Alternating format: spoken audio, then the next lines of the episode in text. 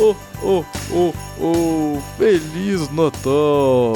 Feliz Natal, galera! Aqui é Felipe, o editor do Ciencion, aquele, aquele mesmo, aquele que os deixou no ano passado e aquele que retornou no final deste ano para substituir o nosso querido camarada Tiago, que está aí curtindo a sua vida de pós-graduando. Beijo, Tiago.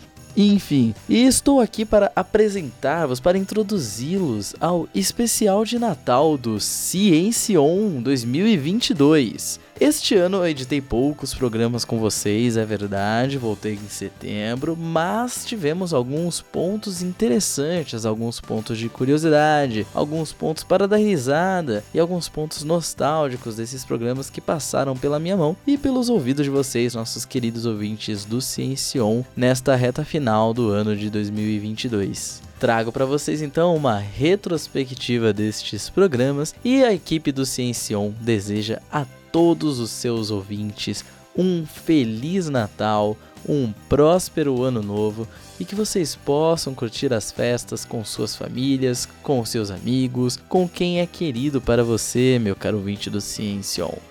Vamos encerrando esse ano de 2022 cheio de altos e baixos e com aquela sensação de alívio, por que não, para um futuro potencialmente melhor. Sem mais delongas, Vamos ao programa. Entrei na feira da fruta pra ver o que a feira da fruta tem. Tinha laranja, morango e banana, só não tinha jacatu, meu bem.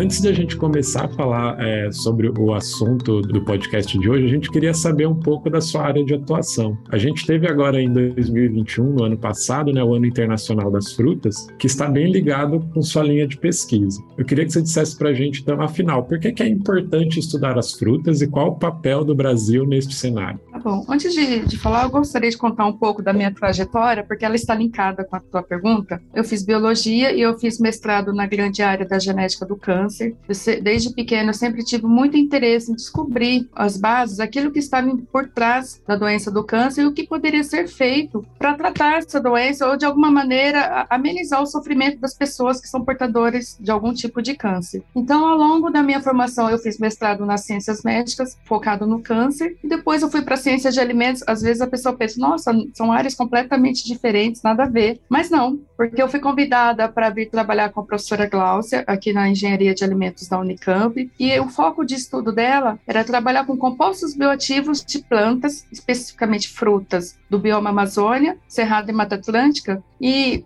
algum componente dessas frutas que poderiam ser utilizadas no futuro para gerenciar é, as doenças crônicas não transmissíveis. E dentro desse grande grupo dessas doenças estão incluídas diabetes, síndromes metabólicas, cardiopatias, inclusive o câncer. E foi daí que despertou meu interesse em estar trabalhando, estudando essas frutas. É uma coisa que vem de longa data. E quando surgiu é, o Ano Internacional das Frutas, que foi uma, uma iniciativa, né, houve uma Assembleia Geral entre a Organização das Nações Unidas, que é a ONU, e a Organização das Nações Unidas para Alimentação e Agricultura, que é a FAO, onde foi estabelecida é, uma espécie de celebração unindo essas duas agências com o intuito de aumentar a conscientização sobre os benefícios, tanto nutricionais, de consumir mais frutas, mais vegetais, mais verduras, visando uma melhora né, na, na dieta, na nutrição, em corroboração com o estilo de vida que as pessoas têm hoje, que é um estilo de vida mais corrido, as pessoas têm pouco tempo para se exercitar, para se alimentar bem, mas focando na diversificação da alimentação, os buscando um caminho mais saudável, gerenciar a saúde ou né, melhorar o gerenciamento daquelas pessoas que possuem algum tipo de comorbidade, como aquelas que eu citei, diabetes, cardiopatias, etc. De uma forma geral, essa iniciativa entre a ONU e a FAO, elas visam né, o reconhecimento correto das qualidades, os nutrientes das, de frutas, eu vou falar mais do Brasil, mas frutas de biomas no mundo inteiro, focando também a aplicação industrial dessas frutas. Então, assim, buscando os novos sabores, novos novos produtos, novos ingredientes e, por que não, novos fármacos, novos farmacêuticos, nutracêuticos, no caso, né, que poderiam auxiliar no gerenciamento de algumas doenças ou simplesmente promover o bem-estar. O, o, o Iramaia, agora a gente, assim, entrando bem no assunto, né, você estuda os compostos bioativos dos frutos, né? Queria que você falasse um pouquinho da importância da gente ter uma dieta balanceada, né? E se é verdade, né? A gente escuta isso direto, que as frutas ou os compostos bioativos das frutas, eles servem para prevenção e tratamento realmente de doenças. Bem, eu acredito a princípio, né? Acho que é uma coisa já postulada que todo indivíduo ele deve, para ter uma boa saúde, ter uma alimentação adequada e fazer exercícios. Então, óbvio, se você tem uma alimentação adequada, consome uma quantidade correta e variada de frutas, isso tende a auxiliar né, nos seus processos metabólicos e, consequentemente, promover boa saúde.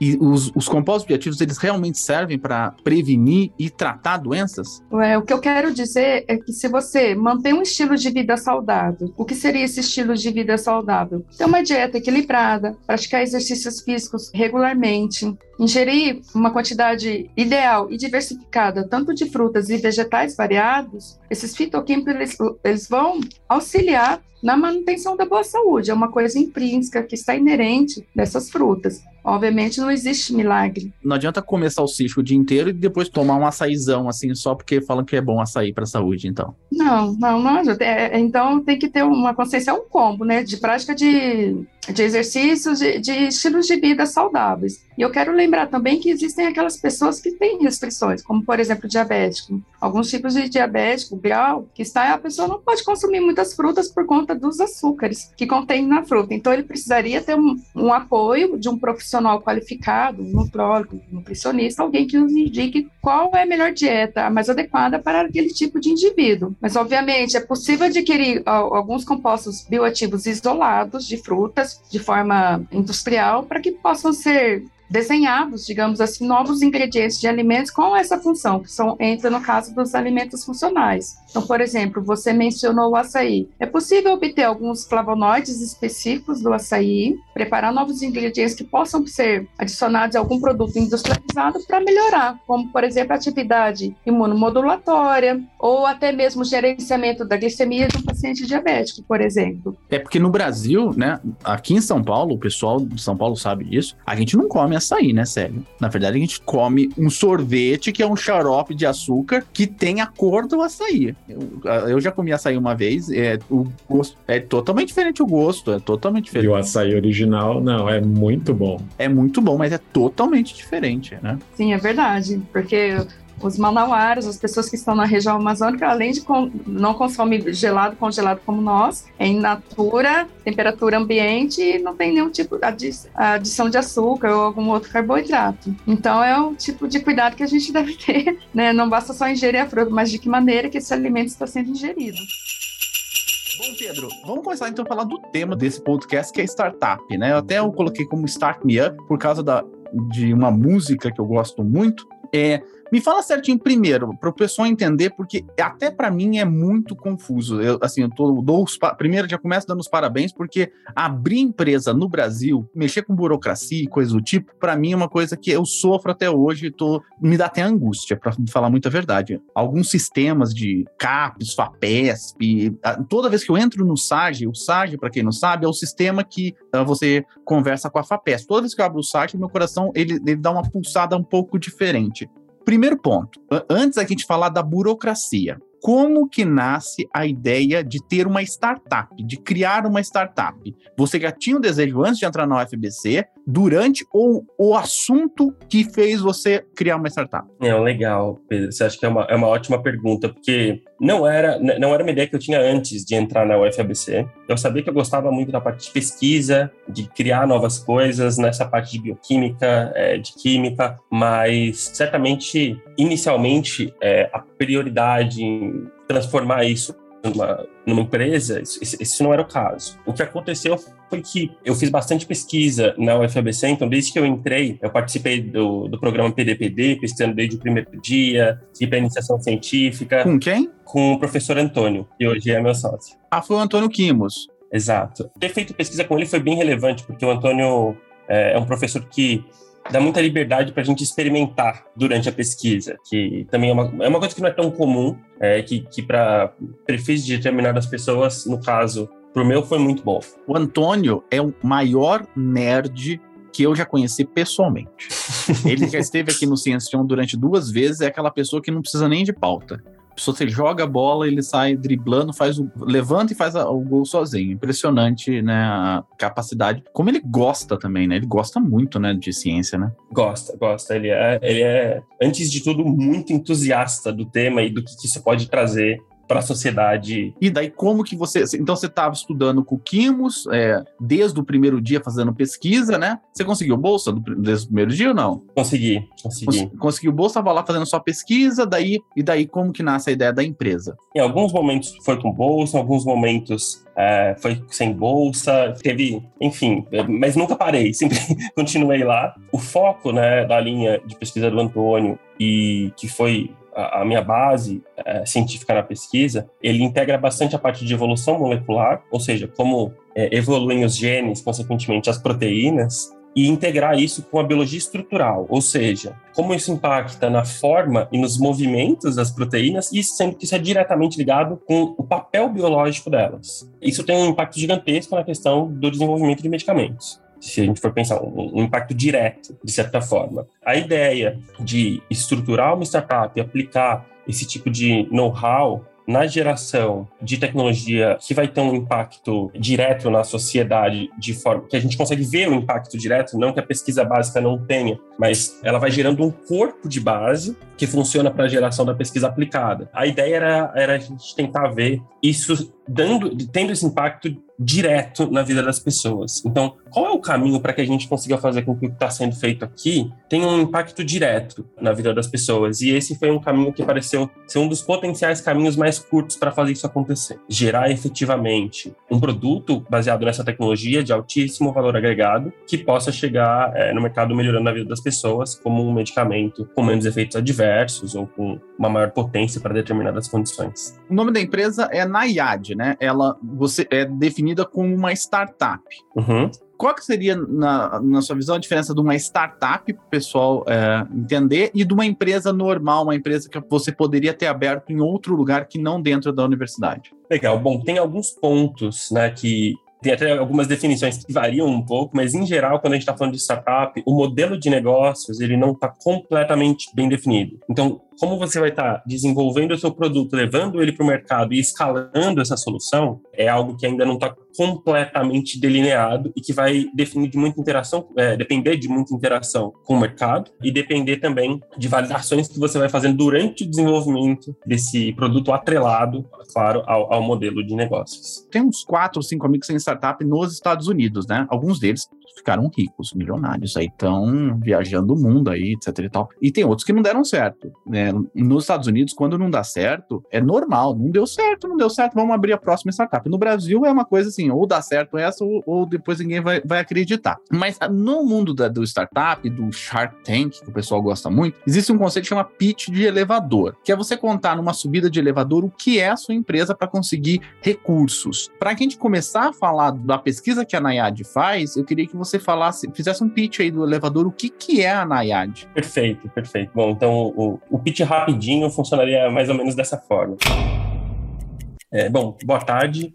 É, eu sou o Pedro, um dos fundadores e CEO da Nayad Drag Design. É, explicando rapidamente o que a gente faz, o foco da empresa é integrar técnicas de simulação computacional com técnicas de AI, mais especificamente Deep Learning, para acelerar e reduzir os custos no desenvolvimento de novos fármacos. Então, basicamente, o que a gente faz é triar bilhões de compostos no computador, ver se eles vão ter um potencial alto ou baixo de se encaixar em proteínas que vão representar alvos de grande valor é, farmacológico, antes de seguir para qualquer teste que vai ser feito em células ou em animais. Então, após triar bilhões de compostos, nós seguimos para a compra de por volta de 100 em cada lote, que são testados uh, e conseguimos resultados extremamente interessantes. Então, taxas de sucesso de compostos, testando muito menos compostos uh, fisicamente e não virtualmente. É, isso tem um impacto bastante relevante no desenvolvimento de fármacos de uma forma geral, que é um processo extremamente arriscado, extremamente caro e que, em geral, vai demorar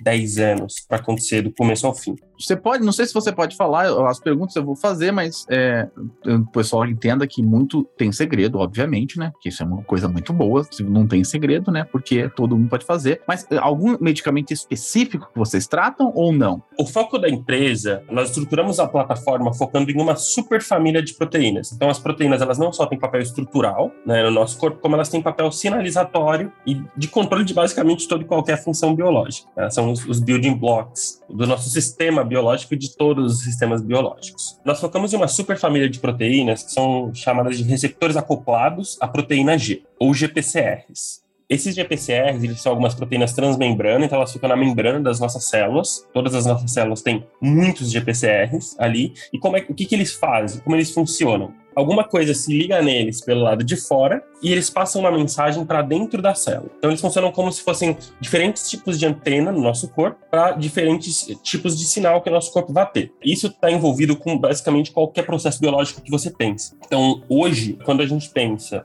é, na morfina ou na losartana, que são remédios que, respectivamente, servem um para controle de dor e outro para controle de hipertensão, é, os alvos, é, por exemplo, desses, desses remédios são GPCRs. Essas moléculas pequenas, como a morfina ou a losartana, ao serem administradas no organismo, se ligam em um GPCR específico e ou ativam ou bloqueiam o sinal que ele passaria. Isso tem um impacto biológico. Hoje, perto de 35% de todo medicamento aprovado pelo FDA, que é a Anvisa dos Estados Unidos, atua em cima de algum GPCR.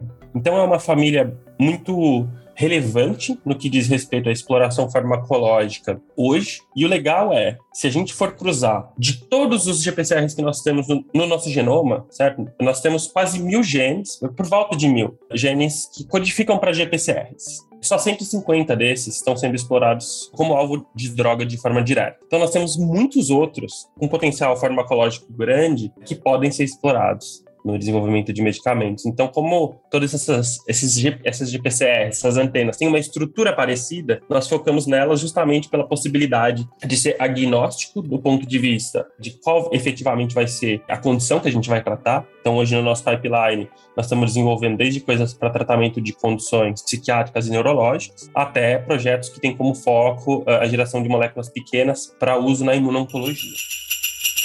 É, existe um tratamento? Como que ele é realizado ou é só o isolamento que é recomendado nesses casos? Existe um antiviral, né, que é, chegou 10 tratamentos no Brasil e já acabou. Então, infelizmente, né, apesar de existir um antiviral, que é importante, a gente tem que ter para os casos mais graves, né? Por exemplo, lesões oculares, né, para a pessoa não perder a visão pacientes que têm proctite, que é uma lesão no ânus, com, que evolui com bastante dor. É, é seria interessante, né? principalmente para aqueles pacientes hospitalizados com lesões em locais que apresentem mais dor ou risco de sequela. Só que o governo federal não adquiriu essa medicação. A gente não tem essa medicação no Brasil chegou por doação da Organização Pan-Americana de Saúde 10 tratamentos que já foram todos utilizados. Então, o que a gente pode fazer nesse momento para os pacientes que apresentam alguma complicação é analgesia da dor, controlar a dor, controlar os sintomas. Geralmente, os piores sintomas são uretrais, se tiver úlcera em região peniana, dor a urinar, uma dor importante, dor no reto, Isso, prostite. o pessoal tem falado muito disso, da dor no ânus.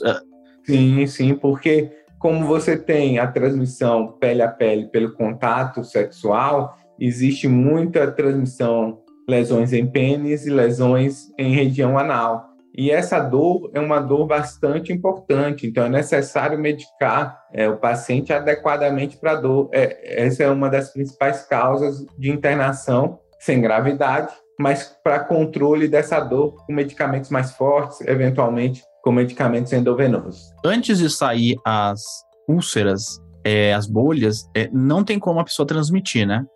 É, assim, a gente tem um período de incubação de sete dias, a gente sabe que a transmissão por gotículas ela é menos eficiente. Não pode falar que não existe chance de transmitir. O que a gente pode dizer que é bem raro que ocorra a transmissão antes do surgimento das lesões, né? Mas eventualmente no contato íntimo, né, no parceiro sexual, mas que sem atividade sexual, mas às vezes as lesões são tão pequenas ou são tão iniciais que a pessoa não percebe e pode transmitir através do beijo, por exemplo, né? Então, assim, muito difícil às vezes você localizar as lesões, por exemplo, em região anal, né? Pessoas às vezes ah, no início da lesão ele não percebe que tem essa lesão, tem outros parceiros, faz sexo anal e ocorre a transmissão através do beijo. A pessoa tem uma ferida que acha que é uma afta, então acha que não está relacionada a monkeypox, e aí beija uma pessoa sem relação sexual, né, em festas, por exemplo. Isso eventualmente pode ocorrer a transmissão, mas a maioria da transmissão ocorre em homens que fazem sexo com homens, né, 80, 90%, e é 60, 70, 80% através de uma relação sexual. Os grupos que a gente observou, por enquanto está restrito nessa população, a gente tem casos em criança, então a gente não pode falar em grupos de risco, e sim atividade de risco, quer dizer, que a gente conseguiu identificar que pessoas com múltiplos parceiros têm mais risco de adquirir a doença. Por exemplo, uma profissional do sexo que não faz uso de preservativo tem o mesmo risco, eventualmente, de um homem que faz sexo com outro homem, porque o que está associado à transmissão é ter múltiplos parceiros e sua chance de eventualmente encontrar uma pessoa que tem a doença. Então é importante a gente falar isso, né, que o comportamento de risco está mais associado à transmissão do que propriamente à sua opção sexual e que eventualmente nesse claro exemplo de mulheres trabalhadoras do sexo pode adquirir a doença por esse contato íntimo e pela exposição prolongada a uma pessoa suspeita ou com a doença. Entendi. Então, é, o contato com a pele íntegra é muito difícil também, né? De alguém com a nossa pele íntegra, né? A pele segura bem. Quando a gente observa onde existe mais carga viral nesses locais de bolha, né, de lesão, tanto que para a gente fazer o diagnóstico, a gente opta por colher esse material de dentro das bolhas para encaminhar para o teste molecular. É onde apresenta maior carga viral. Então, a gente nunca pode falar nunca é. vai acontecer, mas a chance de ser transmitido com contato pele a pele é muito baixa, assim como a chance de ser transmitido por gotículas também é baixa, mas eventualmente isso pode ocorrer. A gente sabe que a maioria dos casos é transmitido através do contato íntimo, pele a pele, com pessoas que apresentam lesão. Ô, Júlio, é, a gente falou bastante da doença, né, em si, mas uma coisa que me é muito curioso, né, que é com relação a... Você sabe de onde surgiu essa doença? Qual foi a causa do surgimento dessa doença? A gente tem um paciente zero? Assim, tem o surto da África, né, que é bastante conhecido há muito tempo, e mais recentemente a gente tem esse novo surto que se iniciou esse ano, e os relatos são de duas festas que ocorreram né, no verão europeu, festas que ocorreram na Bélgica e na Espanha, festa de homens que fazem sexo com outros homens. E o que acontece? Se você tem um paciente, eventualmente, que a gente chama de super espalhadores, super spreads, e você tem uma pessoa que teve múltiplas relações sexuais durante essa festa, você começa a transmissão da doença e aí é só o início e depois essa via de transmissão sexual, ela se torna importante e ela permanece importante se a gente não adotar nenhuma medida preventiva, se não tiver vacina. A gente já observa uma queda, por exemplo, na Espanha, uma queda importante, nos Estados Unidos, uma queda importante. No Brasil, a gente não tem ainda uma queda importante, mas, ao mesmo tempo que é uma doença que traz reflexões importantes, a gente sabe que essa população entendeu e, de alguma forma, está adotando algum tipo de medida preventiva, porque o número de casos está caindo na maioria dos países, nos países onde a gente teve o surgimento da doença e teve maior número de casos. Então, a gente pode dizer que a prevenção está relacionada não só em evitar um comportamento de risco, mas também a vacinação? Sim, né? Se a gente tivesse vacina para todo mundo, a gente já deveria ter vacinado, ofertado essa vacina, por exemplo, para todos os homens que fazem sexo com homens, priorizando com múltiplos parceiros, eventualmente é, mulheres trabalhadoras do sexo, é o que a gente chama de vacinação de bloqueio. A vacina pós-contato, por exemplo, né, se a pessoa tem contato e a vacina é ministrada até quatro dias, ela previne a progressão da doença, ela previne a transmissão. Eventualmente, se a gente tivesse vacina suficiente e pudesse vacinar essa pessoa, seria ideal. A gente viu isso acontecer na Europa, a gente viu isso acontecer nos Estados Unidos e no Canadá talvez seja uma das causas dessa queda do número de casos. Aqui no Brasil, a gente ainda não tem disponível a vacina, né? A gente não tem disponível a vacina, o que de alguma forma impacta no controle da doença, porque a gente poderia estar disponibilizando, pelo menos para os contactantes, né, de pessoas com monkeypox, evitando o adoecimento,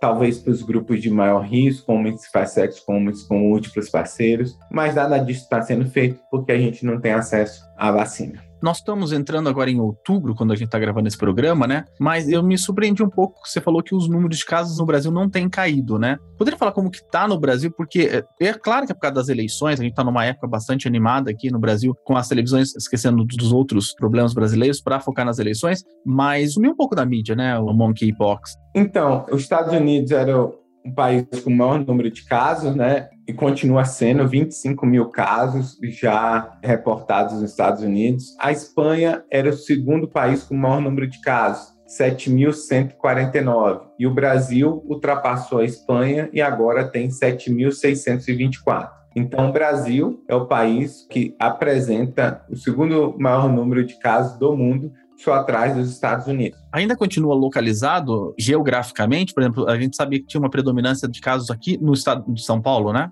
Continua mais em São Paulo, mas existe um espalhamento da doença para outros estados. Com pouco impacto ainda, mas cada semana que passa, a gente observa uma queda da proporção de casos que é representado pelo estado de São Paulo e aumento nos outros estados. Então, assim como ocorreu em outros países, né, São Paulo, como foi o primeiro estado impactado pela doença, existe uma explosão de número de casos. Quando você olha o gráfico de São Paulo, ainda está em queda, mas o gráfico do Brasil ainda em ascensão, justamente por esse espalhamento e aumento de casos nos outros estados. Mas São Paulo continua sendo ainda o principal estado com maior número de casos com relação ao número de mortes, até onde eu soube, né? Teve uma morte, mas é, a pessoa tinha este vírus, mas foi a causa da morte da pessoa? Assim, a gente teve dois óbitos, né, no Brasil. O primeiro óbito associado ao Covid-19 aqui, inclusive já foi publicado na Revista Brasileira de Medicina Tropical, que eu sou presidente da sociedade. Eu já publiquei um artigo nessa revista, hein?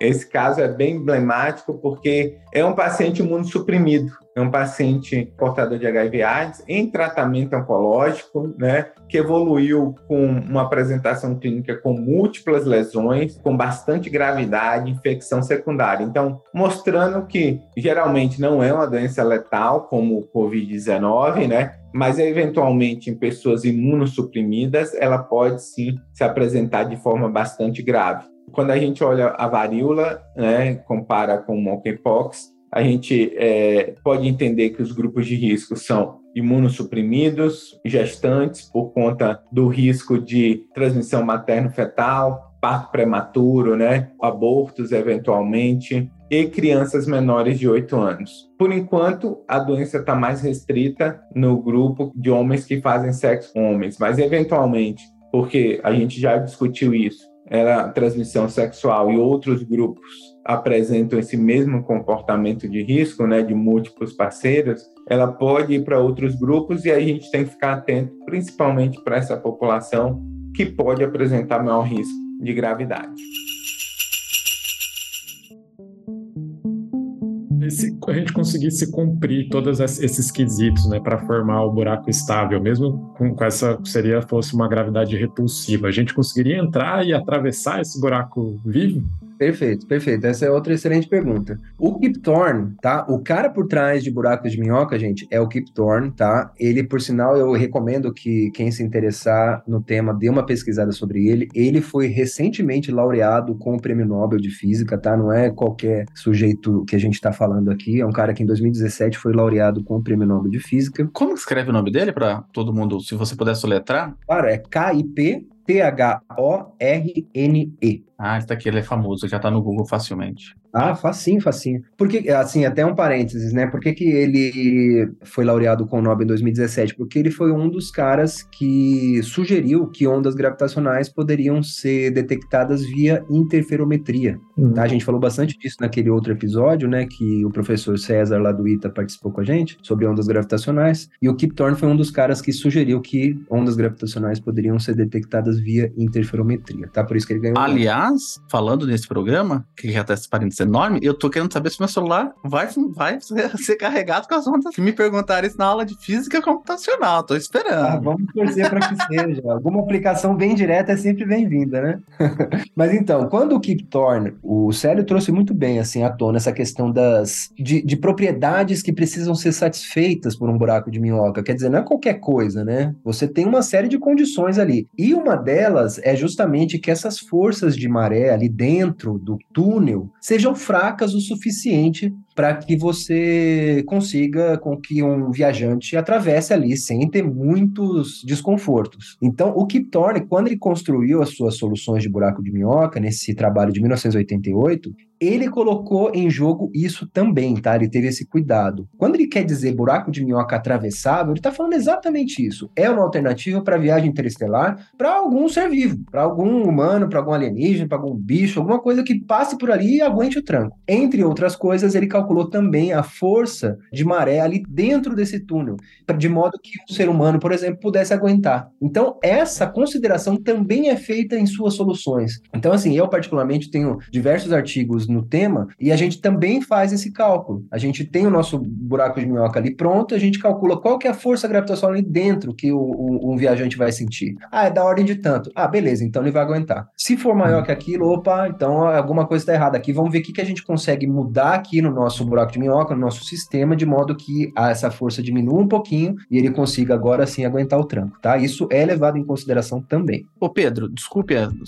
é, minha, as minhas perguntas, que elas são às vezes é, estranhas, né? Suficientemente estranhas. Mas normalmente quando a gente tá aqui em São Paulo, você cava um buraco do metrô, por exemplo, aqui tá cavando o buraco da linha 6, laranja. Eles fazem assim, eles começam de um ponto e de outro ponto se une no meio do caminho e faz o, o túnel do, de um ponto de outro. Uhum. O buraco de minhoca teria que ser cavado, né, de acordo contigo, por algum me mecanismo que se você soubesse me conta como que poderia, a gente poderia cavar um buraco de minhoca, mas seria de um, de um sentido só para o outro, né? Então a gente iria daqui, então daqui cava e, e a gente consegue formar para outro lado. Do outro lado tem outra parte do universo. É isso. Exatamente, exatamente. Você pode, por exemplo, é, digamos assim, você quer atingir uma galáxia distante no universo, uma galáxia que está, sei lá, a 10 milhões de anos-luz daqui. Para você viajar, ainda que a velocidade da luz, você vai levar bastante tempo para chegar lá, cerca de 10 milhões de anos. No entanto, se você conseguir, via um atalho, via um buraco de minhoca, você pode colocar um buraco de minhoca cuja uma ponta dele esteja aqui e a outra esteja lá. Isso pode parecer na natureza, mas é mais provável que a gente tenha que construir uma coisa desse tipo.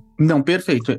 Mas então, eu entendi. Daí você. Mas então tem buracos de minhoca que vão ser mais longos e tem buracos de minhoca que vão ser mais curtinhos. Exatamente, exatamente. Ah, tá, tá bom. E, e a geometria do universo permite que eu, que eu faça isso, para chegar em qualquer lugar do, do, do, universo. Permite, é assim que tá, o que acontece? Primeira coisa que você falou, existem diferentes tipos, tá? Assim como existem diferentes tipos de buracos negros. Buracos negros têm de diversos tipos, diversas massas, diversos tamanhos, etc. Buracos de minhoca, a mesma coisa. Como que a geometria do universo vai permitir que você, pô, então eu vou construir um buraco de minhoca que, digamos, saia daqui de, de uma região próxima a Saturno, por exemplo, e, e caia e a saída dele seja numa galáxia bastante distante. Como que eu vou fazer uma coisa dessa? Primeiro que você vê que vale a pena, né? Porque em vez de viajar até a outra galáxia, basta você viajar até essa região próxima a Saturno, você está entrando nele e pronto, tá? Tô dando esse exemplo, mas poderia ser qualquer outro. Sim, sim. Mas como então que você vai construir um buraco de minhoca cuja saída vai estar numa galáxia distante, sem precisar ir até a galáxia distante? Exatamente. Esse é o ponto, esse é o ponto do interior da maçã. Lembra sempre da maçã e da minhoquinha. A minhoca, ela, ela tinha a impressão que o mundo era 2D, que o mundo era bidimensional. Quando, de repente, ela falou, nossa, existe a profundidade também. Eu que não tinha acesso a ela. E quando ela percebeu que existia uma profundidade também, a coisa ficou bem mais simples, o caminho dela ficou bem mais curto. Aqui o que acontece é mais ou menos a mesma coisa, embora a gente tem que fazer uma analogia que saia de um espaço tridimensional e vá para um espaço quadridimensional. É claro que enxergar isso não é tão simples como enxergar a profundidade ali no, numa maçã. Mas o que, que acontece? No final dos anos 90, foi é, sugerido pelo pessoal de física de partículas que a gente poderia sim viver num universo que tem não três dimensões espaciais, mas quatro. Por que, que foi sugerido uma coisa tão é, louca, tão bizarra como essa. Faz algum sentido, tá? Na verdade, faz bastante sentido. A força da gravidade, talvez eu já tenha comentado um pouquinho disso em outros episódios, mas a força da gravidade, se você compará-la com as outras forças fundamentais da natureza, ela é extremamente fraca. Se você comparar, por exemplo, a força gravitacional entre dois elétrons e a força eletromagnética entre dois elétrons, a força gravitacional é tão mais fraca, tão mais fraca que é, é, são assim é um número de ordem de grandeza assim absurdo. Ela é muito, muito, muito mais fraca, ok? O que, que esse pessoal de física de partículas pensou? Por que, que a força gravitacional é tão mais fraca que as demais forças fundamentais da natureza? São elas eletromagnetismo, força nuclear fraca e força nuclear forte. O que, que eles sugeriram? Que diferente das outras forças fundamentais da natureza, a força da gravidade ela interage com uma dimensão espacial a mais. Ou seja, a gente vive num universo de três dimensões espaciais, no qual a força nuclear forte, a força nuclear fraca e o eletromagnetismo estão presos. Mas a força da gravidade, ela conseguiria interagir com uma dimensão espacial a mais. No que ela interage, diferente das outras forças, no que ela interage com essa dimensão espacial a mais, ela enfraquece. A gente, aqui no nosso mundo 3D, a gente tem a impressão que ela está mais fraca. Mas é por quê? Porque ela vaza por essa dimensão extra. Ela interage uhum. com essa dimensão extra, enfraquecendo nesse nosso universo observável. E existem diversos trabalhos nessa linha que tratam de fato a gravidade como sendo mais fraca por conta disso. Esse espaço, ou esse hiperespaço com uma dimensão espacial a mais, é chamado de bulk. Não sei se vocês já ouviram esse termo, bulk. Não, nunca, eu só ouvi para materiais. Ah, então, é, realmente é usado em tudo que é tipo de, de área. Nessa área de gravitação, ele seria o bulk. Então você vive, são os modelos de Brana, tá? São os modelos de Brana. O nosso universo tridimensional é uma Brana que está embutida num bulk, sendo que esse bulk ele tem uma dimensão espacial a mais. Então, então, esse modelo ele foi é, é, construído, ele foi sugerido para explicar a fraqueza da força da gravidade. Mas no fim das contas, ele serve como alternativa para outras coisas, inclusive para se tratar é, é, o buraco de minhoca como um atalho. Então, o buraco de minhoca ele, ele atravessaria justamente esse bulk, justamente essa, essa dimensão espacial que se encontra no bulk para te levar até um outro ponto do universo. Bacana. Isso é muito legal porque eu estou vendo bastante coisa, muitas coisas. A minha vida é, é, é acho a vida de todo mundo, né? Minha vida é olhar o YouTube, né? E eu tava vendo, inclusive, uma animação de um canal que eu vou lembrar o nome em algum momento, eu coloco para vocês nas redes sociais, e ele faz uma, um, um exercício de pensar em uma pessoa, um, uhum. um ser que vive no, num bidimensional. Tem até um livro desse, né? Não sei, você já viu, né? Não sei se você conhece um livro que se passa todo no bidimensional. Sim, sim, sim. É, acho que é Flatland, não é? Flatland? Isso, Flatland do Abbott. É, esse livro é muito legal. E eu, assim, mas eu adorei o livro, li lá, mas o que eu achei legal é ele, o mundo no, no, no 2D e um, uma terceira dimensão. E você vê que coisas muito interessantes, uma, coisas muito interessantes é, acontecem, né? Você consegue pensar em coisas da física só se você pensar se você está no mundo 2D e um, uma terceira fosse apresentada para ele, né? E, e, você deve lembrar, tem um exemplo nessa Flatland que tem então um sujeito, naturalmente ele tem duas dimensões apenas, ele está vivendo nesse mundo chato de duas dimensões. Chato mesmo. E, chato, exatamente. e, e o que acontece? Vem uma esfera tridimensional tridimensional e vai passar por esse plano. Só que esse sujeito no plano, ele não tem como enxergar as três dimensões da esfera. Ele vai enxergar a uhum. manifestação dessa esfera tridimensional num plano. E então o que, que ele vê? Conforme a esfera passa pelo plano, ele vê um ponto que se transforma num círculo, que aumenta seu raio, aumenta seu raio, aumenta seu raio, e depois diminui seu raio, diminui seu raio, diminui seu raio, vira um ponto de novo e desaparece. Ou seja, o que ele vê não é exatamente a terceira dimensão, ele vê uma assinatura que a terceira dimensão deixa quando em contato com o mundo dele. A gente tem é, é, é trabalhos, eu inclusive fiz um no meu doutorado, que busca assinaturas da existência de um, de um book. Ou seja, ok, eu não vou conseguir acessar a dimensão extra, mas a dimensão extra está deixando alguma assinatura no meu universo observável? Ah, sim, isso pode estar. Tá. E existem trabalhos diversos também na literatura buscando por assinaturas desse tipo.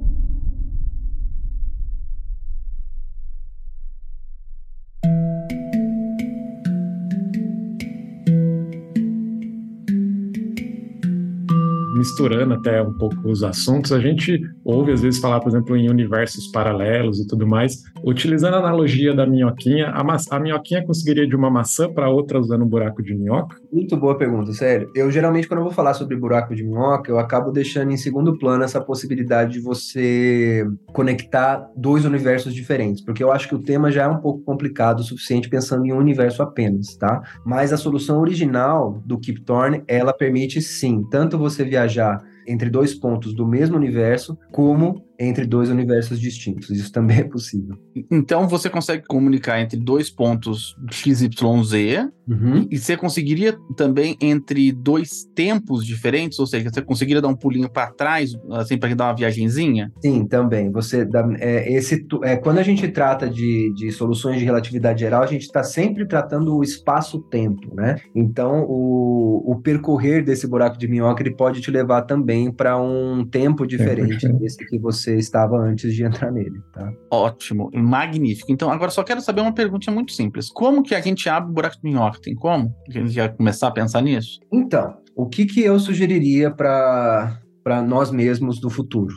É, que se estude com bastante cuidado esse efeito Casimir e que se veja se é possível conseguir acesso a uma quantidade maior de matéria exótica, ou seja, de matéria com massa negativa. Porque o Kip Thorne, gente, desculpa se eu estiver sendo repetitivo, mas repito, ele é o cara por trás dos buracos de minhoca, tá? Então, o Kip Thorne, ele mesmo fala nesse artigo dele de 88 que raças alienígenas, civilizações alienígenas avançadas poderiam construir esse tipo de objeto. Ele não está nem falando da gente ali, ele está falando assim, quer dizer, se você observar hoje um buraco de minhoca, provavelmente alguma raça alienígena com tecnologia avançada com relação à nossa que colocou ele lá. E para isso, eles têm que ter dominado essa tecnologia de matéria com massa negativa. Como o efeito Casimir é um dos, uma das coisas que está apontando para a possibilidade de, de, de, existência desse tipo de matéria, então acho que a gente conseguir estudar bem esse efeito, a gente conseguir pensar em estabilizar esse tipo de matéria e criá-la num, num, numa escala muito maior, aí com certeza é um caminho interessante para se construir futuramente buracos de minhoca. Puxa, demais.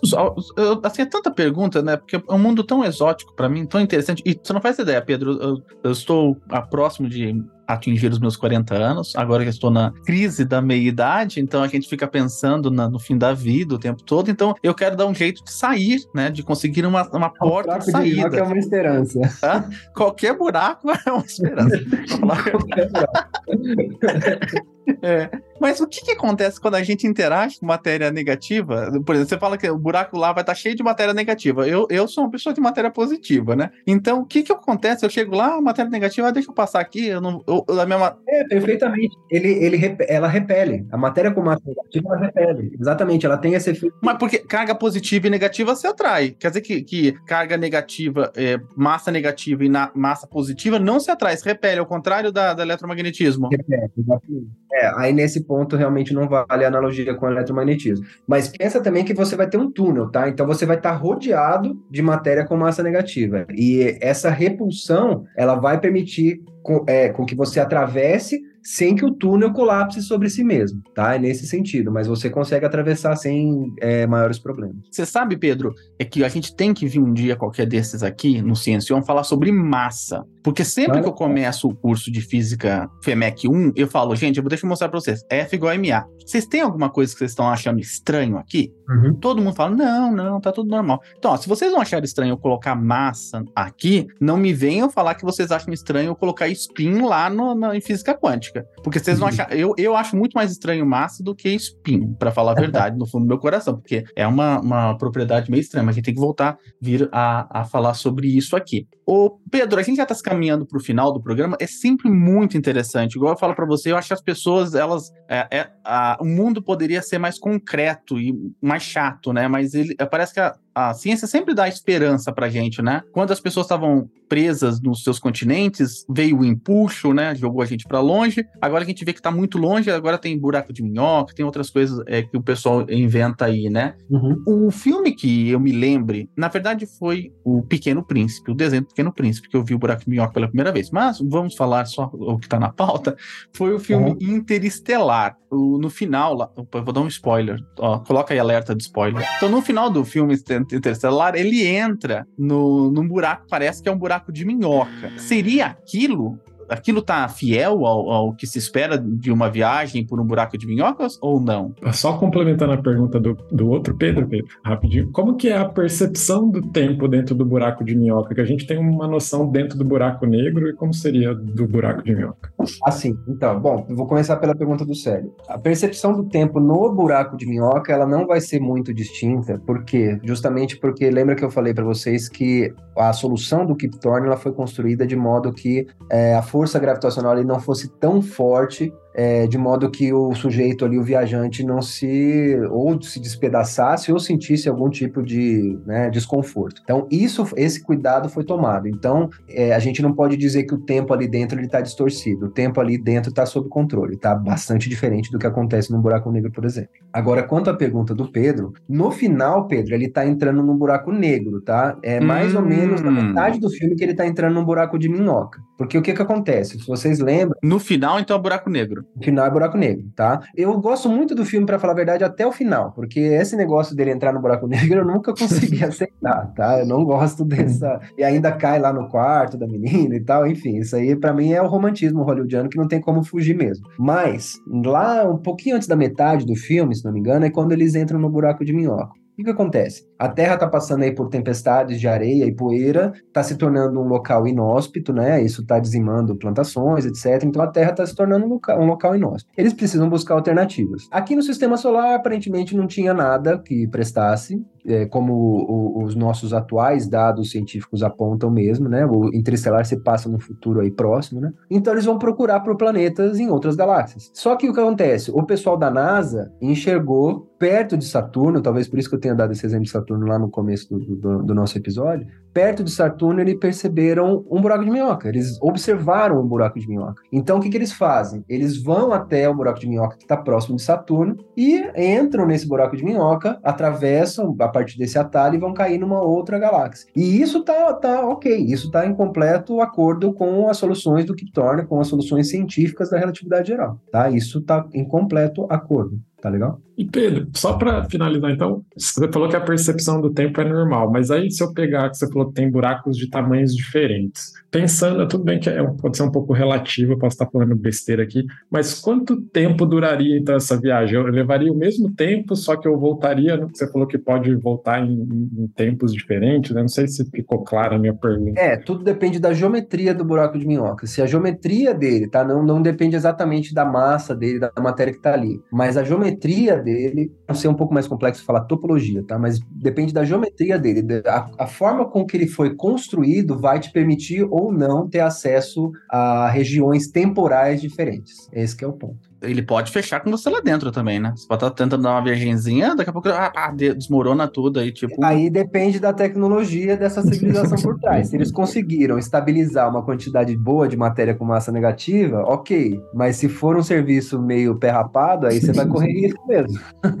E falando nisso, então, já aproveitando para é assim a derradeira pergunta, né? Você falou que a gente teria que cavar, mas algum alienígena, algum ser simpático Também. aí que queira nos ajudar a viajar aí no tempo, pode ter construído uma aí e deixado pra gente, né? É, a gente tá procurando no espaço um buraco de minhoca? E se a gente está procurando, como que a gente identifica um buraco de minhoca daqui da Terra? A gente está sim procurando, tá? Eu vejo constantemente é, artigos com esse objetivo, né, saindo na literatura, ou seja, como identificar um buraco de minhoca, como saber que a gente está enxergando um buraco de minhoca, como detectar esses objetos. Existem diferentes formas já propostas, tá? Tem uma que é, eu acho assim, particularmente muito elegante, que é a seguinte, também remetendo ao episódio anterior sobre ondas gravitacionais. Então, lembrando em uma frase o que são ondas gravitacionais, são perturbações no espaço-tempo. Hum. Essas perturbações elas surgem como decorrência de objetos astrofísicos massivos que se chocam, que se movem por aí. Então, se você pega, por exemplo,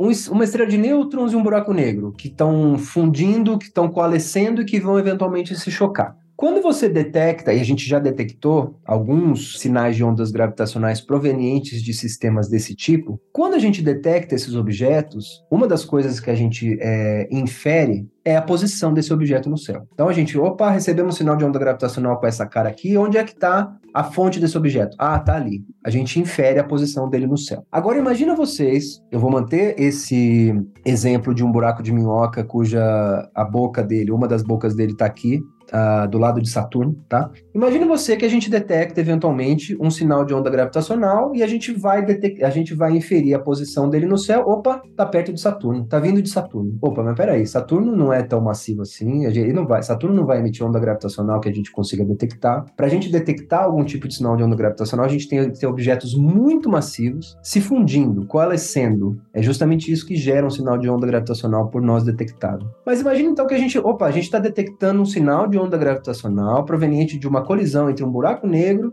e uma estrela de nêutrons. Esse sinal de onda gravitacional está vindo de Saturno, ou de uma região próxima a Saturno. Naturalmente, você sabe que não tem uma estrela de nêutrons e um buraco negro ali. Se tivesse, Saturno já teria sido engolido pelo campo gravitacional desse sistema. Então, o que, que pode ser? O que pode ter acontecido é que lá na outra garganta do buraco de minhoca, um fenômeno desse tipo aconteceu, ou seja, a coalescência de um buraco negro com uma estrela de nêutrons aconteceu. O sinal de onda gravitacional começou a se propagar pelo espaço-tempo, se propagar pelo universo, e uma parte desse sinal caiu no buraco de minhoca, viajou daquela galáxia até a nossa e saiu nessa garganta que está ali próxima a Saturno. E veio até nós e a gente identificou esse sinal como proveniente de um sistema desse tipo. Então, essa possibilidade de se detectar ondas gravitacionais é, provenientes de, de, sistemas binários que estão muito distantes, mas cujo sinal poderia cair no buraco de minhoca, viajar e chegar até nós, é, acho que assim, a mais fascinante, a mais elegante, a mais tudo é, de se comprovar a existência de um buraco de minhoca.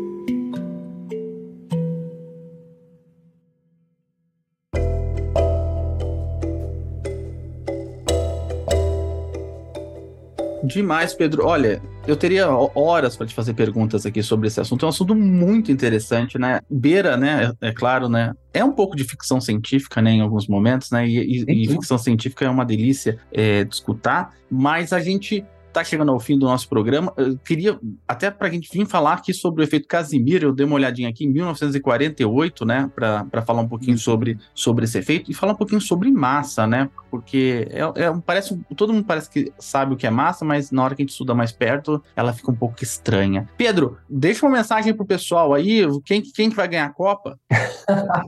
Não, vai antes, vai antes do final, viu? Então, a gente tá gravando hoje, tem, hoje é dia 21 de novembro, esse programa vai no primeira sexta-feira de dezembro já vai pro ar, então uh, a única coisa que ele sabe é que o Qatar perdeu. A Inglaterra tá jogando hoje, mas quem que vai ganhar a Copa aí, Pedro? Olha, de acordo com os meus cálculos aqui, vai dar Brasil. Sua viagem no tempo? É, eu também fui lá, voltei, eu vi que deu Brasil, tá? Pode, pode escrever aí, pode cravar, vai dar Brasil. Vai dar Brasil, olha só que otimista. E a Inglaterra tá ganhando de 3 a 0 agora do Irã. 3 a 0 3 a 0 é, é. Célio, muito obrigado, Célio. Eu que agradeço, sempre um prazer aqui ouvir o Pedro falar, que Obrigado. É muito interessante. o outro Pedro. Você eu ouço todo dia. Pedro, muito obrigado mesmo pela sua participação e obrigado a você que está escutando o Ciencion. Não esquece de deixar aquele maravilhoso like, dizer aqui se você pesca, quem que vai ganhar a Copa ou se o que você entendeu, o que você gosta sobre buracos de minhoca. A gente volta sempre na primeira e na terceira sexta-feira do mês e na segunda sexta-feira o pessoal do Fóton tá aqui com as fofocas do mundo científico e está também da UFABC. Muito obrigado a você, até mais. Tchau.